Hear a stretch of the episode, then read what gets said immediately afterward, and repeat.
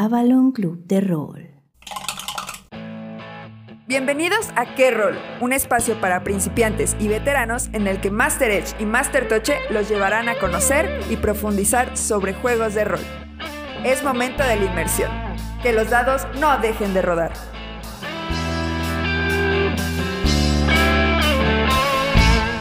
Qué bueno que llegaste, te estábamos esperando. Ocupa tu lugar que esta sesión va a empezar. Yo soy Master Toche. Yo soy Master Edge. Y nosotros seremos tus guías en este mundo lleno de plaga y combustible de ballena. Damos inicio a Qué Rol, un podcast en tu idioma. ¿Qué hay, Edge? ¿Cómo has estado? Pues afortunadamente sobreviviendo, dijeran los esotéricos, todavía en este plano de existencia. Y ya somos dos saliendo de ya sabes, esas enfermedades que a mí me dan de vez en cuando. Lo normal, como cualquier mexicano diría, de ser porque desayuné jugo de naranja. Es una posibilidad, claro. Pero yo considero que ahí lo que dice Joaquín Sabina tiene mucho peso. En nuestra situación particular, él dice que hay que tener una mala salud de hierro. ¿Y cómo es eso? Pues que a pesar de que te estás enfermando con cierta frecuencia, que te dan diferentes padecimientos, pues continúas, sobrevives. Seguimos adelante. Pasamos las de constitución. Sí, aunque bueno, eh, vamos a iniciar con una nota que es de alguien que ya no pasó la tirada de constitución. Y no es cualquier alguien.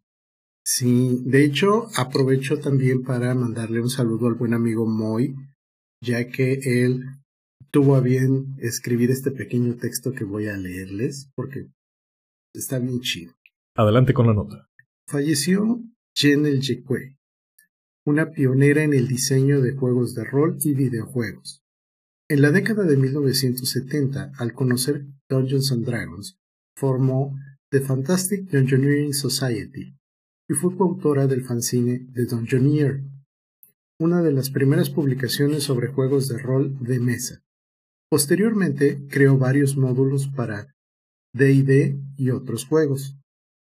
En 1980 diseñó las conversiones para la ColecoVision, videojuegos arcade como Pac-Man, Donkey Kong, y en 1997 trabajó en ID Software diseñando el arte y niveles de los juegos Quake 2, Quake 3 y en el 2009 para Microsoft en el diseño de Age of Empires 3 y Halo Wars. También fue directora creativa del Instituto por los Derechos Humanos para las Personas Trans en Seattle. Y bueno, eh, una de las cosas por las que conocí el trabajo de Jenel es porque ella diseñó la portada de la mítica caja que se llama Dragon Mountain. La montaña del dragón. Una de las campañas más famosas de Calabozos y Dragones es una de esas que mucho antes de que todo el rol estuviera competido, pues era un plus porque fue de las primeras que trajeron las miniaturas de cartón, bases para poner esas miniaturas, los mapas, trajeron también una serie de adendos para el manual, hojas de los personajes y un montón de cosas más que pues, son de las que contribuyen a que lo que tienes de juegos de rol pues tenga más literal peso porque pues, sí la caja estaba pesada, pero también porque es contenido adicional. Y es lo que le da más vista también. Siempre buscamos que esas cajitas traigan. Oye, pero pues la neta sí, qué mala onda. Yo la conozco más que nada por su trabajo en videojuegos. Como saben, pues yo crecí 100% en videojuegos. Y pues Age of Empires. Enorme Age of Empires. Mi favorito es el 2, pero también le metí muchas horas al 3. Halo Wars, su tiempo en ID Software. La verdad, sí. Qué pena. Pero bueno, como dicen los amigos de teatro. Show must go on. Sí. El show debe continuar. ¿Qué rol, Master Toche, con las mesas? Fíjate que andamos muy activos aquí en Jalapa con todas nuestras mesas. Para empezar, yo los martes, al punto de las 5 en punto, andamos Fallout. Tenemos también el mundo mágico por allá. Tenemos mesas de calabozos los miércoles. Todos los jueves su capítulo de su podcast favorito. Tenemos los viernes de más calabozos y Dark Souls. Y los sabaditos, como no, más calabozos. Sin olvidar que los domingos están los one shots de Master Elric. Claro que sí están tomando lugar en Arkham. Ah, y también eh, tenemos un Master debutante, el Master Ah, Delta. Sí, es cierto, va a estar narrando Morkborg. Bueno, para cuando salga esto, ya narró Morkborg. Un saludo a todos los que están en nuestras mesas y a todos los que nos escuchan. Y, como siempre, pues ofrecemos mucho rol y entre esto que estamos ofreciendo y esto que estamos haciendo cada semana, fíjate que yo tengo muchas ganas de empezar una narra nueva. Y a que no adivinas de qué juego. Conociéndote, seguramente algo salido de la pantalla, dígase algún videojuego. Sí. Súper acertado. En esta ocasión vamos a aprovechar para hacer el episodio sobre eso. Dishonored. Este videojuego de Arkane que salió en los 2012, en el 2012, fue traído al mundo del rol por Modifius. Ya estamos familiarizados con los sistemas de Modifius y para quien no, pues es un bonito sistema que se sacaron de dos dados de 20 en esta ocasión, esta versión del 2 de 20 es ligera en reglas. No viene tan atascada con estadísticas, con números, viene más enfocado a lo narrativo. Cabe la a observación que en la página de internet del juego menciona que es 2 de 20 Acelerado. acelerado. Pero yo estaba revisando que está más acelerado Dune que este. Eh, estoy completamente de acuerdo. Siento que eso fue algo que metieron más bien como de... Como de que pusieron a la IA a hacer, el copy. copy. Él les dijo, sí, acelerado, digan eso. ¿Por dónde quieres que empiece? Como siempre lo hacemos, es importante saber quién hizo el juego. Los del desarrollo fueron Federico Sons y Virginia Page. Los que se aventaron el desarrollo de reglas son Nathan Dowell y otra vez Federico Sons. Oye, ahí nada más un detalle importante. Estamos hablando de que Nathan Dowell y Federico Sons están aquí de forma indirecta. Porque recordemos que el motor con el que funciona el juego es 2 de 20. Sí. Sin embargo, el equipo creativo va mucho más allá que solo las reglas, porque recordemos que al ser una adaptación de un videojuego, también tuvieron que trabajar con la gente. Que hizo ¿Qué dicho hizo? videojuego. Claro, Y efectivamente contribuyeron con gente de Arkane, de la compañía. Está por ahí metido Harvey Smith, Brittany Quinn, Casey White y Megan Grant. Por lo cual, y no lo digo yo nada más por decirlo, lo han confirmado ellos, todo lo que aparece en este manual es canon en el mundo de Dishonored videojuego. Oye, eso ya me gustó, porque una de las cosas que luego suceden y por las cuales algunos de los fans nos quejamos es porque son demasiado diferentes las cosas que conocemos y lo que tenemos en el juego de rol. Y en este caso no. Aquí sí es muy apegado al videojuego. Todo el lore que nos dieron en el videojuego, pues aquí también está presente e incluso aquí lo expanden más. Hay una parte ya casi en las últimas hojas del manual donde te dan fechas de eventos ocurridos en el videojuego que a lo mejor en el videojuego no vienen. Y hay algunas que sí vienen pero son difíciles de encontrar. Pero sí, aquí expandieron más toda la historia. Hay mapas de las islas, cosa que en el videojuego no hay como tal. Sí hubo un par de mapas interactivos que salieron, pero lo que te están poniendo aquí es ya, el canon. Me agrada, me agrada. Sobre todo yo que soy fan de los mapas. Sí, sí vale la Y aparte están muy bonitos, ¿eh? el diseño que tienen. Ahí me quejaré y diré que debería haber sido uno de esos mapas que desdoblas y que son tamaño póster. Fíjate que en cuanto a contenido, no contenido del manual como tal, sino a cosas que están ofreciendo, sí me quedaron a deber un poquito. Con Fallout, minis, manual, caja de inicio, que esto, que el otro. Con Dishonored, manual, aventura, dados. Ahí quedó. Entonces, yo siento que sí le deberían de haber metido, aunque sea un poquito más. Una cajita de inicio. Eh, Dishonored da para mucho. Claro. Hasta baraja de tarot tiene Dishonored oficial. Entonces, sí hay mucho para sacarle jugo.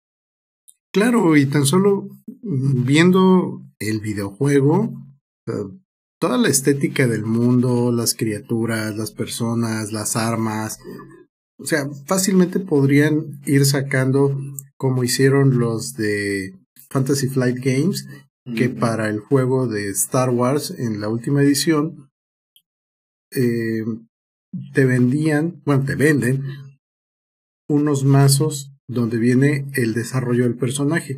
Es decir, si tu personaje va a tomar tales y cuales habilidades para ser un piloto, pues Ahí te viene todo eso con los detalles. Dices, no lo necesito porque viene en el libro. Pero es bonito tenerlo en la mano. Y eso es uno de los puntos importantes, que la estética que te presenta el juego en este caso, pues la puedes tener aquí en la mesa de una manera más evidente. Porque si bien el máster va a hacer su chamba, Sí. no es lo mismo a que te muestre las imágenes. Fíjate, ahorita lo estoy pensando, ¿sabes qué me gustaría que hicieran los juegos de rol? Y a lo mejor a ti no, pero ediciones especiales. Y no nada más edición especial del libro viene más bonito, que trae el lomo de cuero, la- no. Como en los videojuegos que si te venden una edición especial trae valor agregado. Ajá. Como el tier más alto del Kickstarter, pero que te dieran, no sé, una figurita de del personaje, este, estas cosas que no a todos le van a interesar, nada más a los coleccionadores o a quien le guste mucho lo va a comprar. Porque en este caso, yo el de Fallout tengo hasta la, a la baraja de perks. Compré caja de inicio, compré el kit de Master, compré... De este también hubiera comprado si lo hubieran sacado. Oye, sí, Canta Dishonored. a, a mí me llamó mucho la atención que pensando eh, en la línea que venía manejando Modifuse, no hubiera tantos accesorios como de otros juegos. Sí, no. Y los dados están bonitos, pero están muy sencillos. Ah, sí. Es un dado blanco, números negros, y el 1 es la runa del... Bueno, de la marca del forastero. Ajá. Y ya, eso es todo. Entonces, ahí sí me quedaron a deber Modifuse, pero ahí te va algo muy chido, que es The Hill Press sacó el manual en español. Oh. Entonces, si quieren jugar esto, este sí está en español. Oigan, y aprovechando ahí, paréntesis cultural rapidísimo. El mecenazgo de Acton Tulu alcanzó el máximo y todos los premios se desbloquearon. Venga, lo logramos. Como quien dice, todos los que participaron en el mecenazgo les va a llegar todo de todo. Como quien dice, hoy ganó el rol. Sí. Entonces, regresándonos para acá, The Hill Press sacó también Dishonored en español. Vayan a checarlo, está muy bonito el manual, tiene muy bonito arte. Te digo que está muy sencillo en cuanto a reglas. Y pues ya hemos platicado un par de veces antes del sistema 2 de 20. claro que Mecánica sí. básica, agarras tus dos dados de 20, sumas en tu hojita qué es lo que quieres hacer, ahí tienes tus dos numeritos y te tiene que salir abajo de eso. Salió abajo, lo lograste. ¡Pum! Eso es todo. Ah, pero ¿qué crees? Aquí tienes momentum. Claro, como debe de ser. La inercia. Entonces, aquí con la inercia compras más dados. ¿Cómo recuperas inercia? Sacando más éxitos de los necesarios. Mismo sistema que Dune, mismo sistema que Fallout. Oye, y una cosa importante. recordemos que en el caso de Dune, cuando no tienes una reserva de dados, perdón, cuando no tienes una reserva de puntos para comprar los dados, le puedes quedar a deber al máster. Pues aquí no tanto como quedar a deber, sino que le generas algo al máster para gastar. El máster gana lo que se le llama caos, puntos de caos. Uy, conozco varias mesas donde eso abunda. Pero aquí es una moneda. Ah, ah, Aquí no es el estado de la mesa. oh, perdón. No, pues aquí el máster utiliza el caos para aumentar la cantidad de enemigos, para generar complicaciones. O sea, aquí no es así como, ah, pues el máster se sacó de la manga que el edificio se iba a caer. Sí lo puede hacer, pero le va a costar puntos de caos también. Por eso también es divertido ser máster en este juego. Eso a mí me encantó desde Mutant Chronicles. Ahí fue donde yo descubrí el 2 de 20 y eh, los puntos de simetría oscura. Dije, esto Ah, es una chulada. Y la simetría oscura es el equivalente allá de lo que aquí es el caos. Sí, sí, sí. Efectivamente es lo mismo. Entonces, pues se pone muy bueno, la verdad, cuando estás, no sé, buscando a lo mejor comida en un edificio que ya se está cayendo a pedazos, en un barrio donde toda la gente ya está afligida por la plaga y se te empieza a ir, no sé, te empiezan a salir ratas de varios lados. Y de repente el máster se gasta tres puntitos de caos más para que venga pasando la guardia. Te ven aquí y vámonos, tú no tienes que estar aquí, te quieren agarrar. Entonces empiezan a hacer estas situaciones moviditas, rápidas. Yo creo que eso- a eso se refieren con acelerado.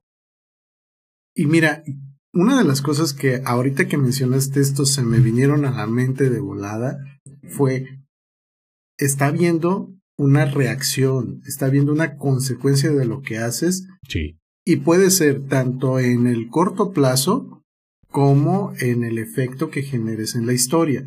Por supuesto. Porque al menos en Dishonored, el videojuego, esas pequeñas o grandes decisiones que tomas, más adelante hacen que cosas pasen. Por supuesto, afecta muchísimo, como lo decías en el videojuego, desde matar a una persona, un NPC. Eso aumenta la cantidad de ratas, el mundo se vuelve más difícil, oscuro. Y en el rol, como se traduce, le das más causa al máster, más poder para castigarte. Sí, cambias la inteligencia artificial que reacciona ante estos eventos por una inteligencia natural, ajá, que además puede tener su propia hazaña, digo, este, sus propios objetivos. sí, sí, sí. Esto no es máster contra jugadores. No hay que atacar. Así de fácil, esas son las mecánicas básicas. Una de las cosas que cambia en cuanto a mecánicas particulares es que algunos personajes pueden llegar a obtener magia.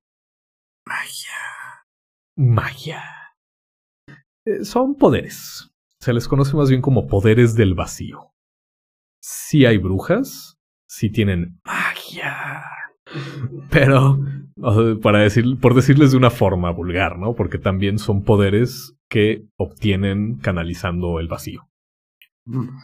Entre estos están todos los que tiene el videojuego, desde Guiño, que te permite de teletransportarte distancias cortas, detener el tiempo, está invocar una horda de ratas pequeña, ah, chiquita, eh, etcétera, ¿no? Y meten unos cuantos más que son originales del juego. Ahí se los dejo para que los vayan descubriendo. Órale. Me agrada, me agrada. Y algo que me gusta mucho de este juego es que la hoja rompe mucho lo que yo conocía de hojas.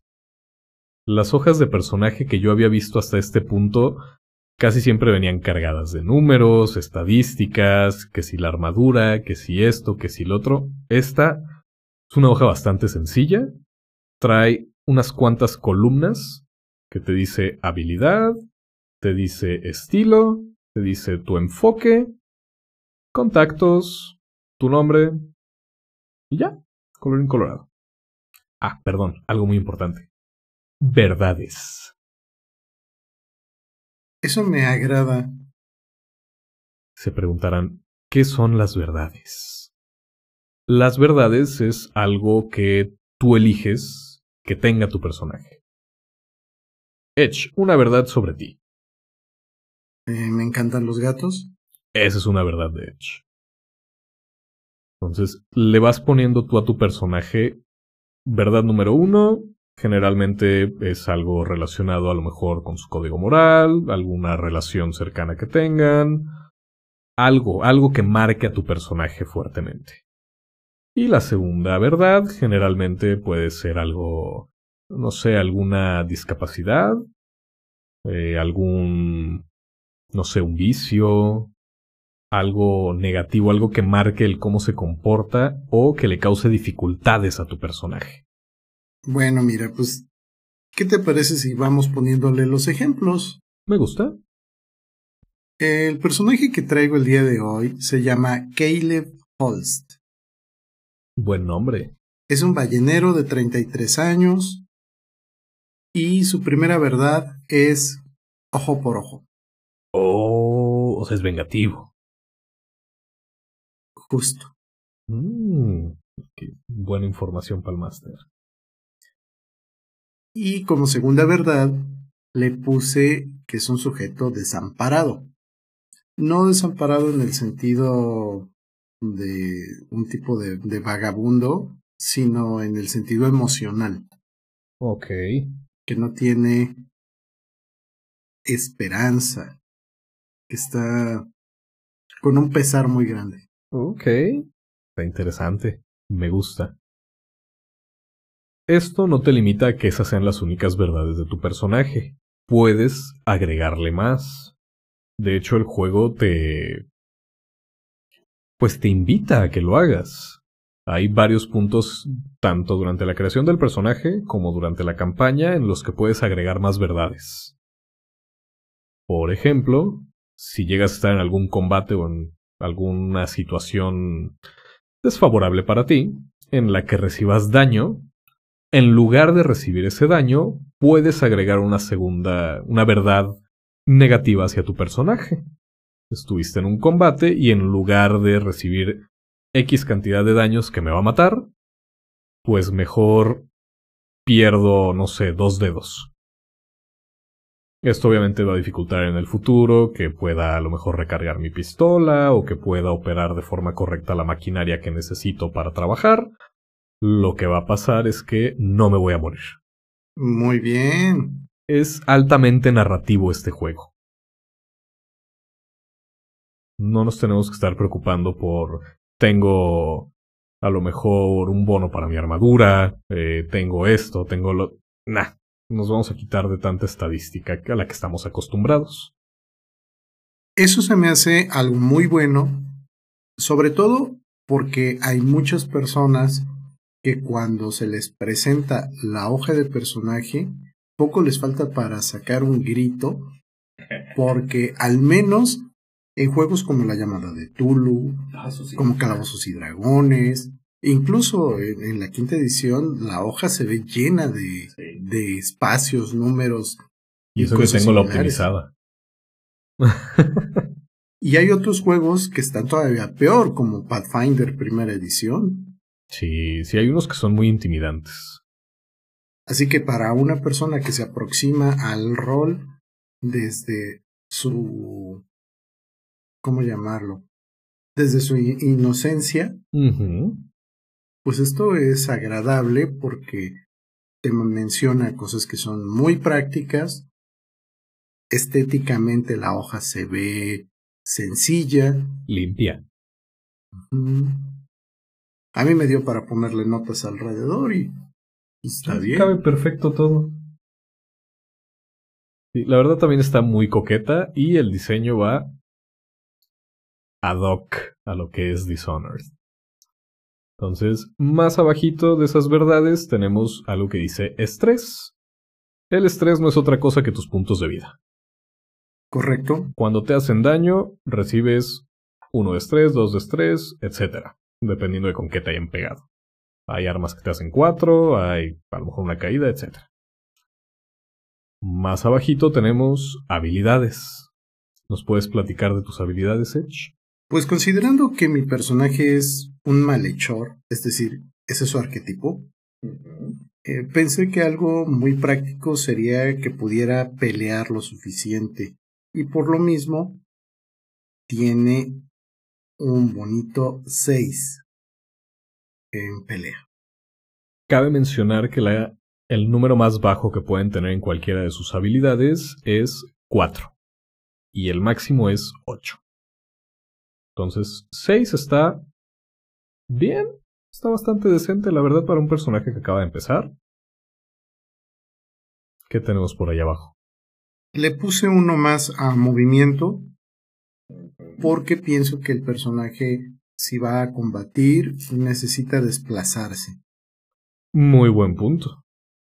Y de nada me serviría tener un personaje que fuera muy bueno para los golpes, pero que tuviera un movimiento limitante, porque pues sería como tener una tortuga. O sea, sí, aguantan los tracatalazos, pero y cuando tengo que hacer algo más que combatir, pues ya es una desventaja. Ahora, no vayan a creer que estos números nos los estamos sacando de la manga. Todas las habilidades empiezan en 4 y según el arquetipo que escojas, te deja subir algunas habilidades dos o tres puntitos más. Y te da opciones. Por eso Edge escogió en movimiento subirle un puntito. Y también le subí dos a sobrevivencia. Perfecto. Porque bueno, el mundo en Dishonor está caracterizado por ser bastante hostil. Yo me iba a ir por el lado de la peste, o sea, bastante insalubre, bastante Ah, problemático. Y, y, se necesita que el personaje pueda soportar todo eso. Pero también hostil. Lo, lo, lo... Ah, sí. Sí. Hostil. Al rato lo ven. ¿Qué más tenemos en habilidades? Está estudiar. Está dialogar. Y una que me encantó la traducción. En inglés es tinker. En español, maña. me gusta, me gusta. Maña es para manipular eh, herramientas, aparatos, maquinaria, etc.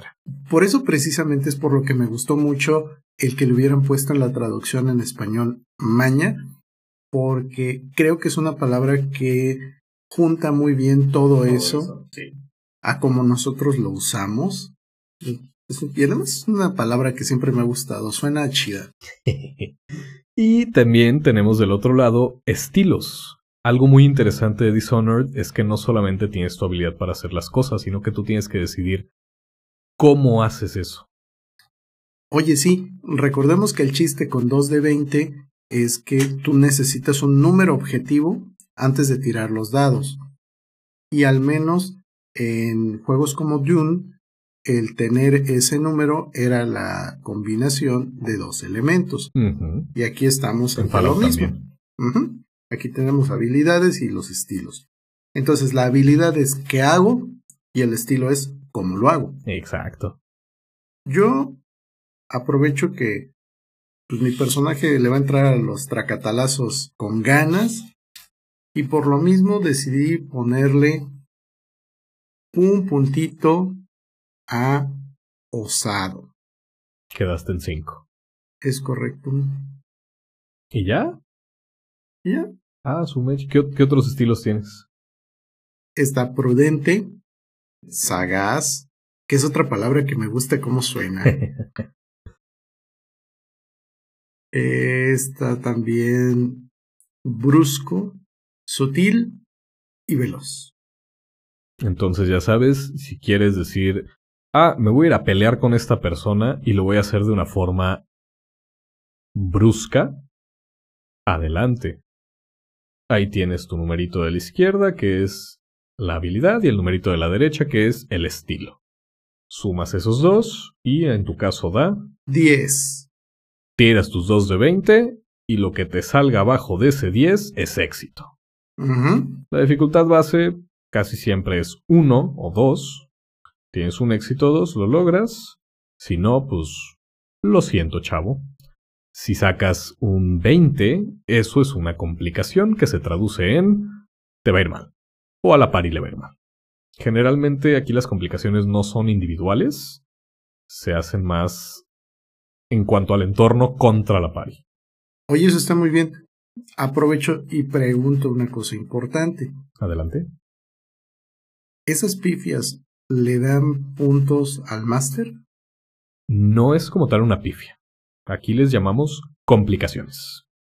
Ah, está bueno. sí y no. Porque cuando sacan una complicación, lo que puede pasar es que les cause algún problema en su entorno, como que a lo mejor se les bloquea una ruta de escape o algo se demora más tiempo de lo que debería. Pero si al máster no se le ocurre algo inmediatamente, puede simplemente agarrarse dos puntitos de caos. O también, si el jugador quiere evitar ese problema inmediato, le puede decir, oiga, máster, apiádese de mí, agarre sus dos puntitos de caos y pues no sea malo, ¿no? y así se... sí. Oye, eso me lleva a una cosa interesante en el juego.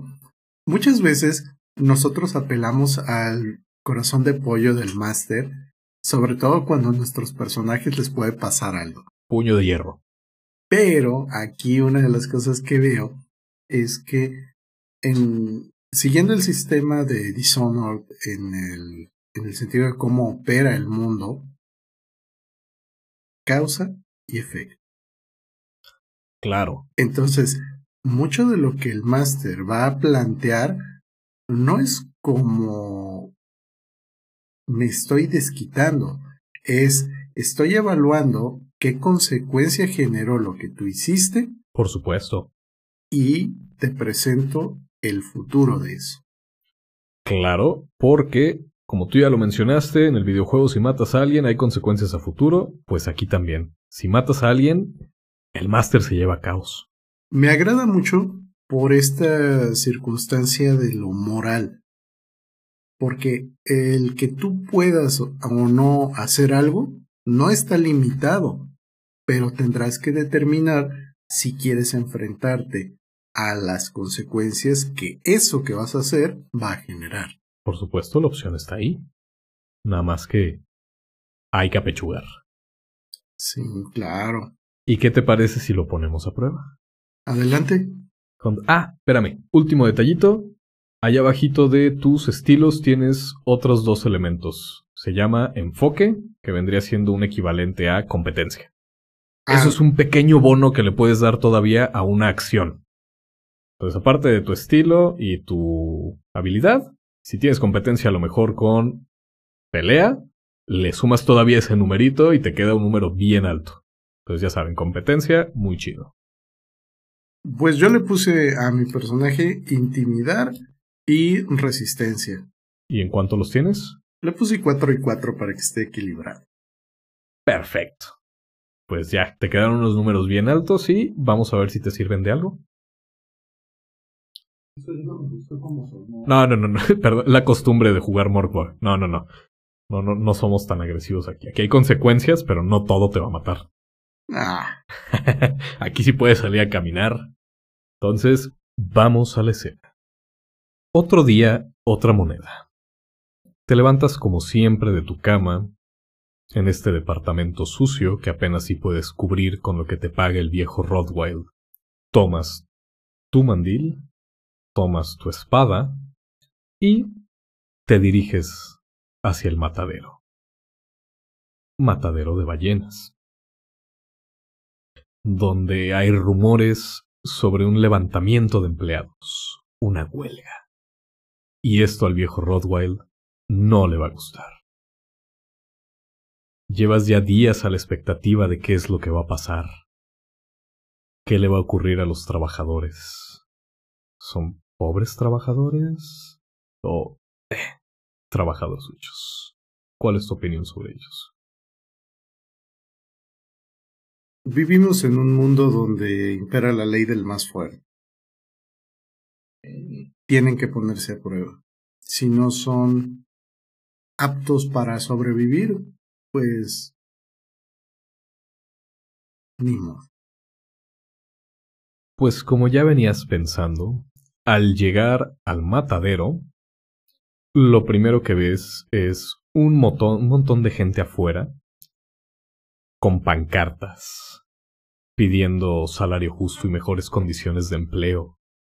Esta peste que ha llegado desde tierras extrañas está acabando con los empleados uno a uno.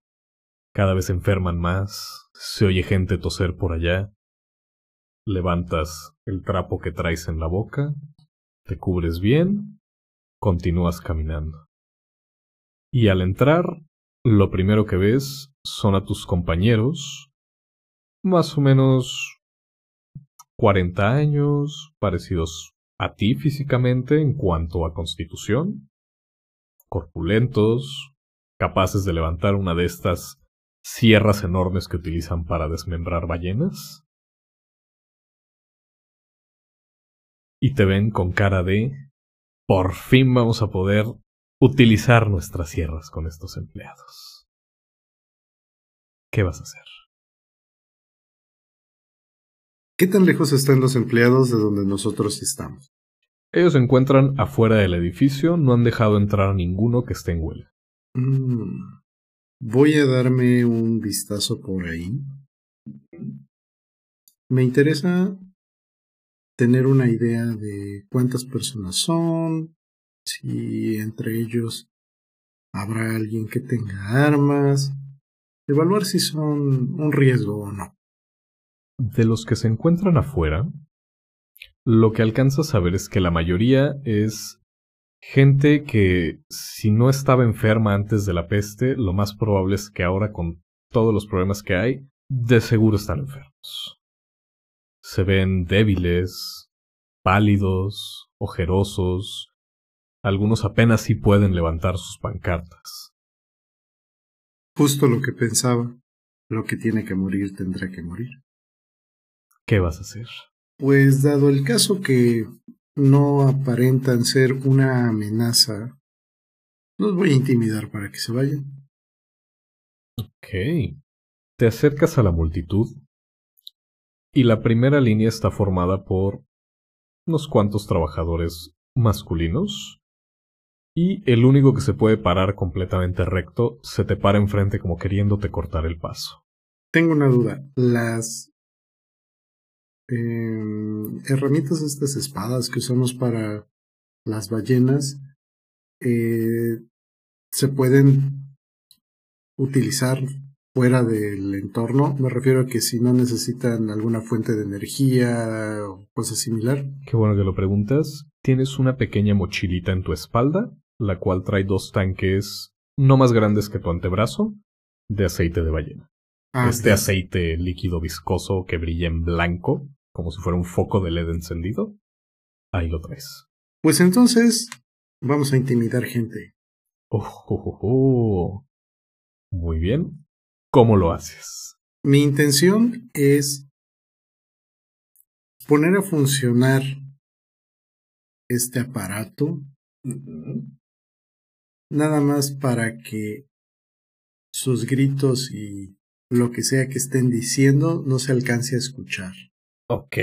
Y Me voy vas a- a hacer una tiradita. Muy bien. Bueno, entonces, dado que esto es no propiamente combate, me lo autorizas que la tire con maña Por supuesto. y como quiero lograr en ellos el impacto, pues lo voy a hacer de forma brusca. Ok. ¿Cuánto tienes en total? Son ocho. Y aparte tengo cuatro de intimidar, así que Oh, oh, oh. doce doce. en total. Ok. Tira por favor tus dos de 20. Oh, oh. ¿Qué quieres hacer con esta complicación? Llévate puntitos de caos. No quiero quedar en mal delante de la gente. Me gusta, me gusta. Me llevo unos 20. puntitos de caos. Logra- prendes tu sierra sin ningún problema y empieza a sonar. Un ruido ensordecedor y que hace que esta persona que estaba parada frente a ti cortándote el paso ni le da tiempo de jalar bien aire y pega el brinco hacia atrás. sus brazos extendidos tratando de hacer retroceder a los que estaban junto de él. Tranquilo, ballenero. Solo estamos pidiendo lo que necesitamos, nada más. Derechos. Necesitamos comida, tenemos familia. Yo sé que tú lo entiendes. Alguna vez fuiste como nosotros. ¿Qué vas a hacer?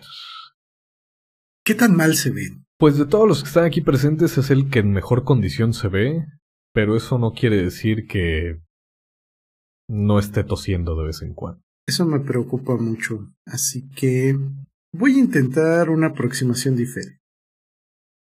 Voy a hablarle de forma prudente. Mm, bajamos el tono. Bueno, es que no, no sería prudente. No, lo voy a hacer us usando osado. Ok. Y de todas formas intimidando. Muy bien. Así que eso me da 4 y 5, 9 y 4, 13. Perfecto. Hazme tu tirada. Yes. Dos éxitos. Te llevas un punto de inercia. Y mientras estás intimidando todavía a este pobre trabajador, notas que en uno de los techos de las almacenes que se encuentran afuera de la fábrica hay una figura como de unos 70, parado. Solamente alcanzas a ver un reflejo de una especie de espada que trae en su cinturón, y cuando lo notas, se desvanece. Tú continúas intimidando.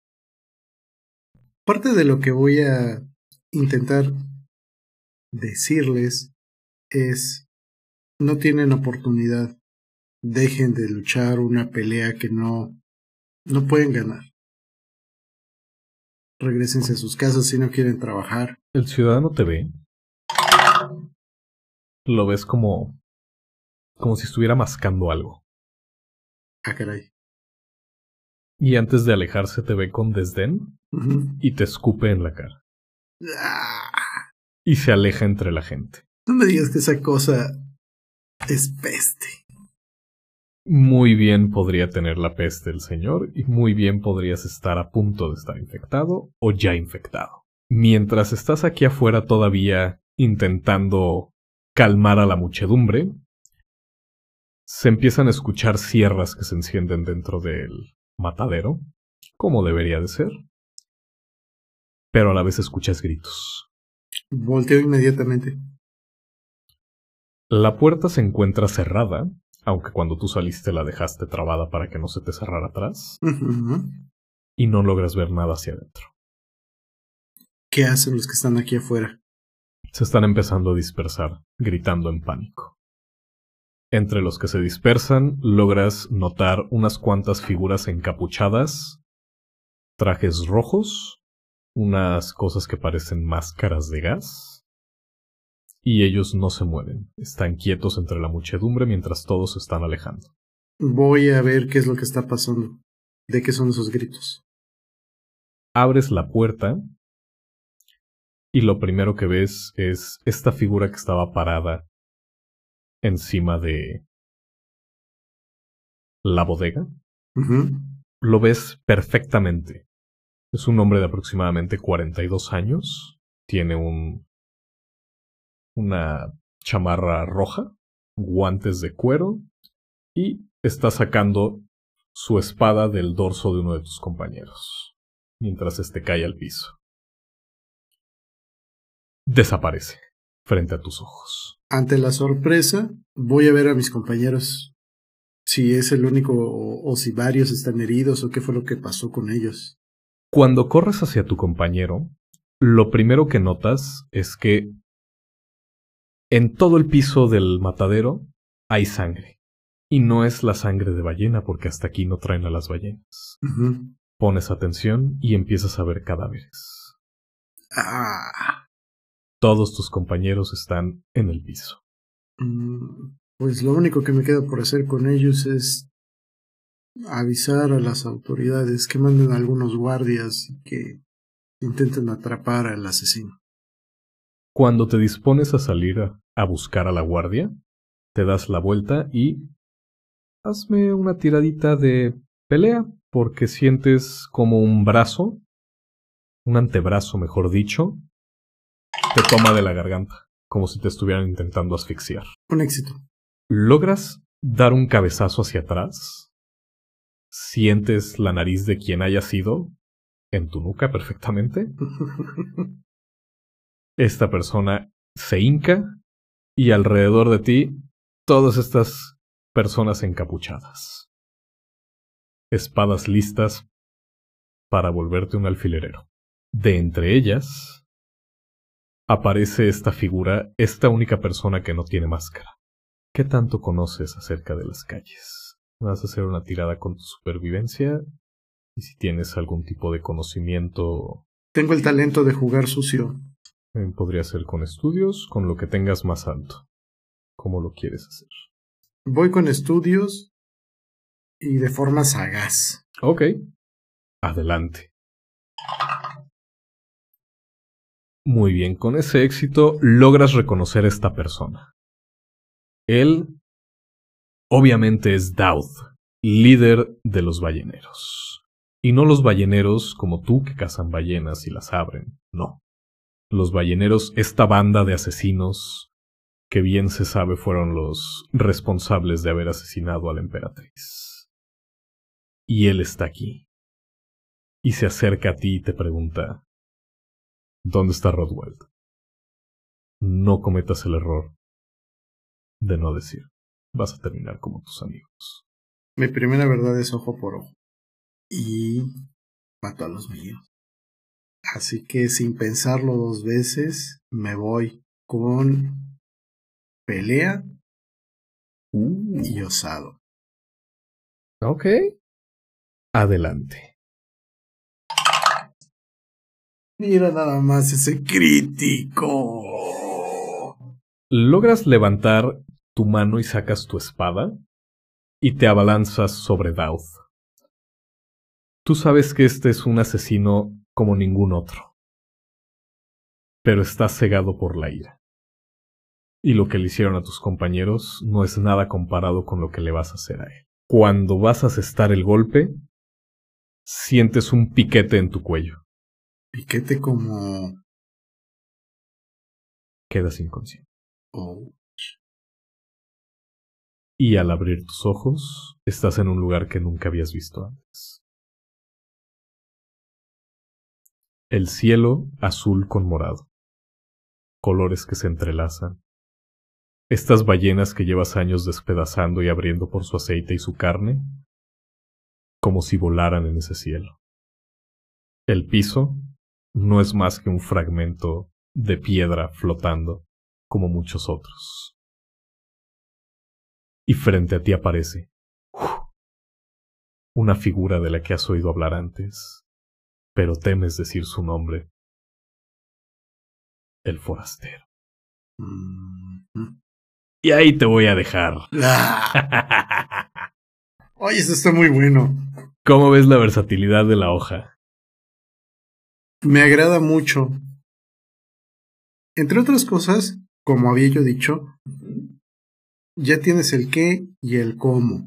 Eso en algunas ocasiones para la gente que está empezando no es tan claro, porque la pregunta que el máster hace es, ¿qué vas a hacer?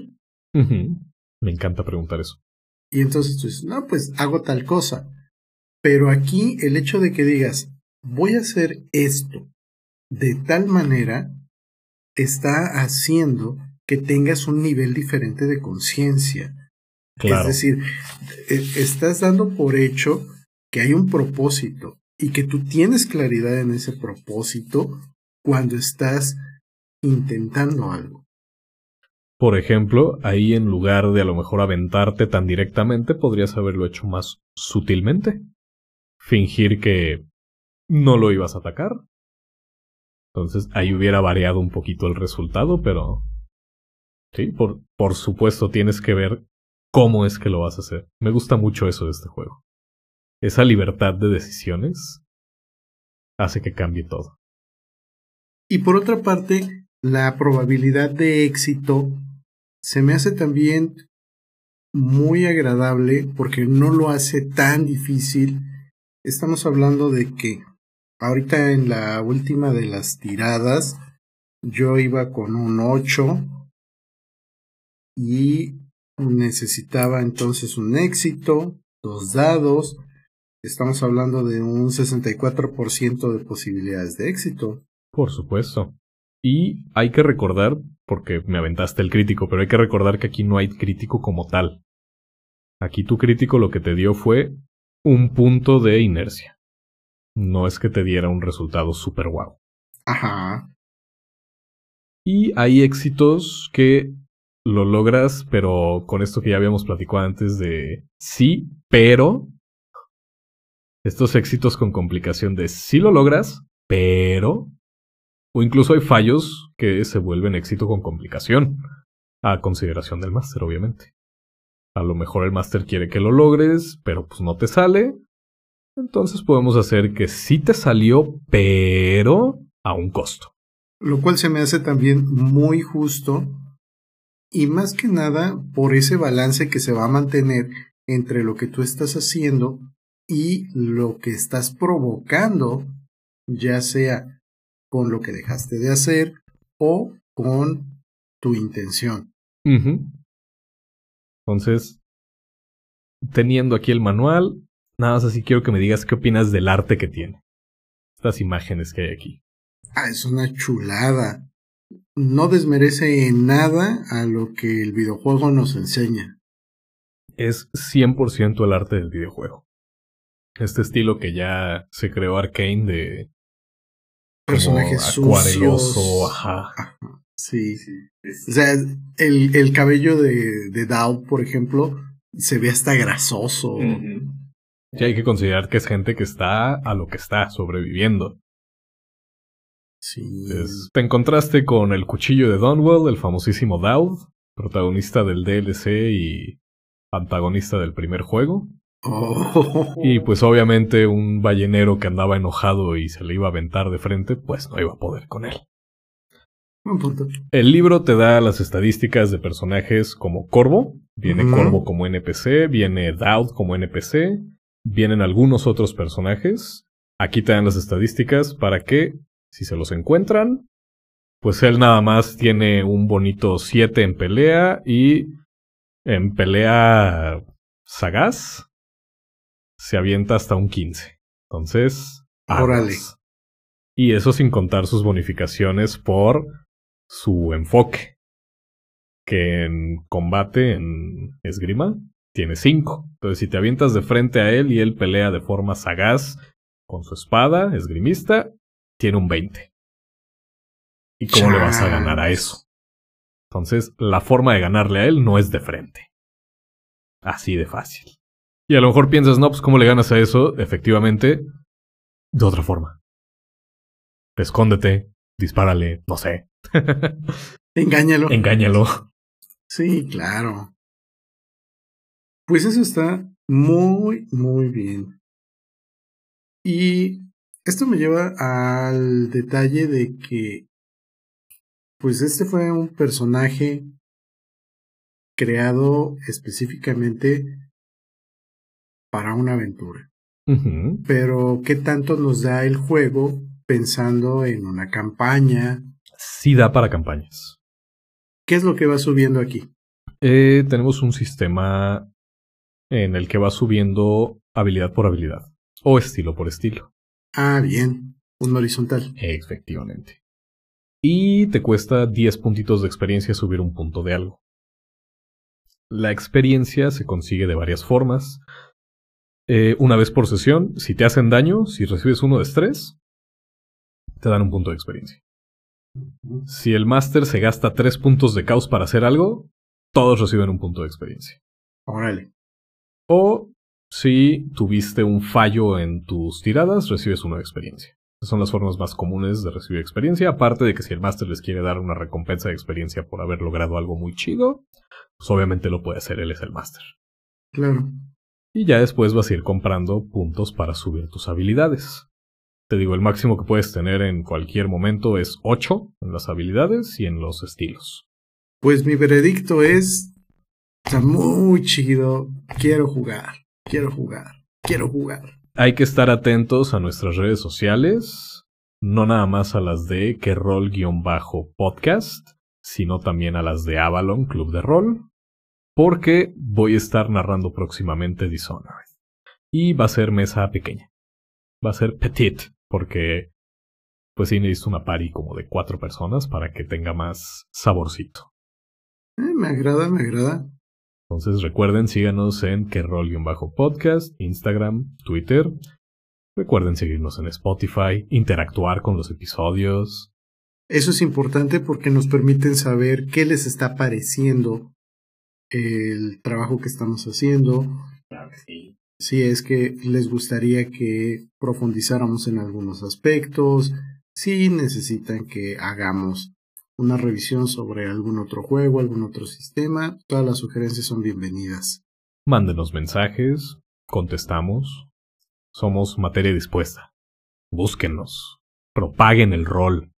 ¿Y dónde lo van a propagar, Master Toche? Pues nada más y nada menos que en lugares como el Café Arkham, Luce Terraza Café, la Dulcería Howards 9 3 cuartos, Celtic House, Juan Perro Cafetería, La Roca de Guía. Ah, oye, aprovecho entonces también, si hay amigos que sepan de lugares aquí en Jalapa, Ah, sí. donde pudiéramos tener más mesas, donde les queda cerca, donde hay un ambiente agradable, pues sí nos gustaría mucho que nos informaran Avísenos. y pues extenderemos nuestras redes. Y como siempre, que los dados no dejen de rodar.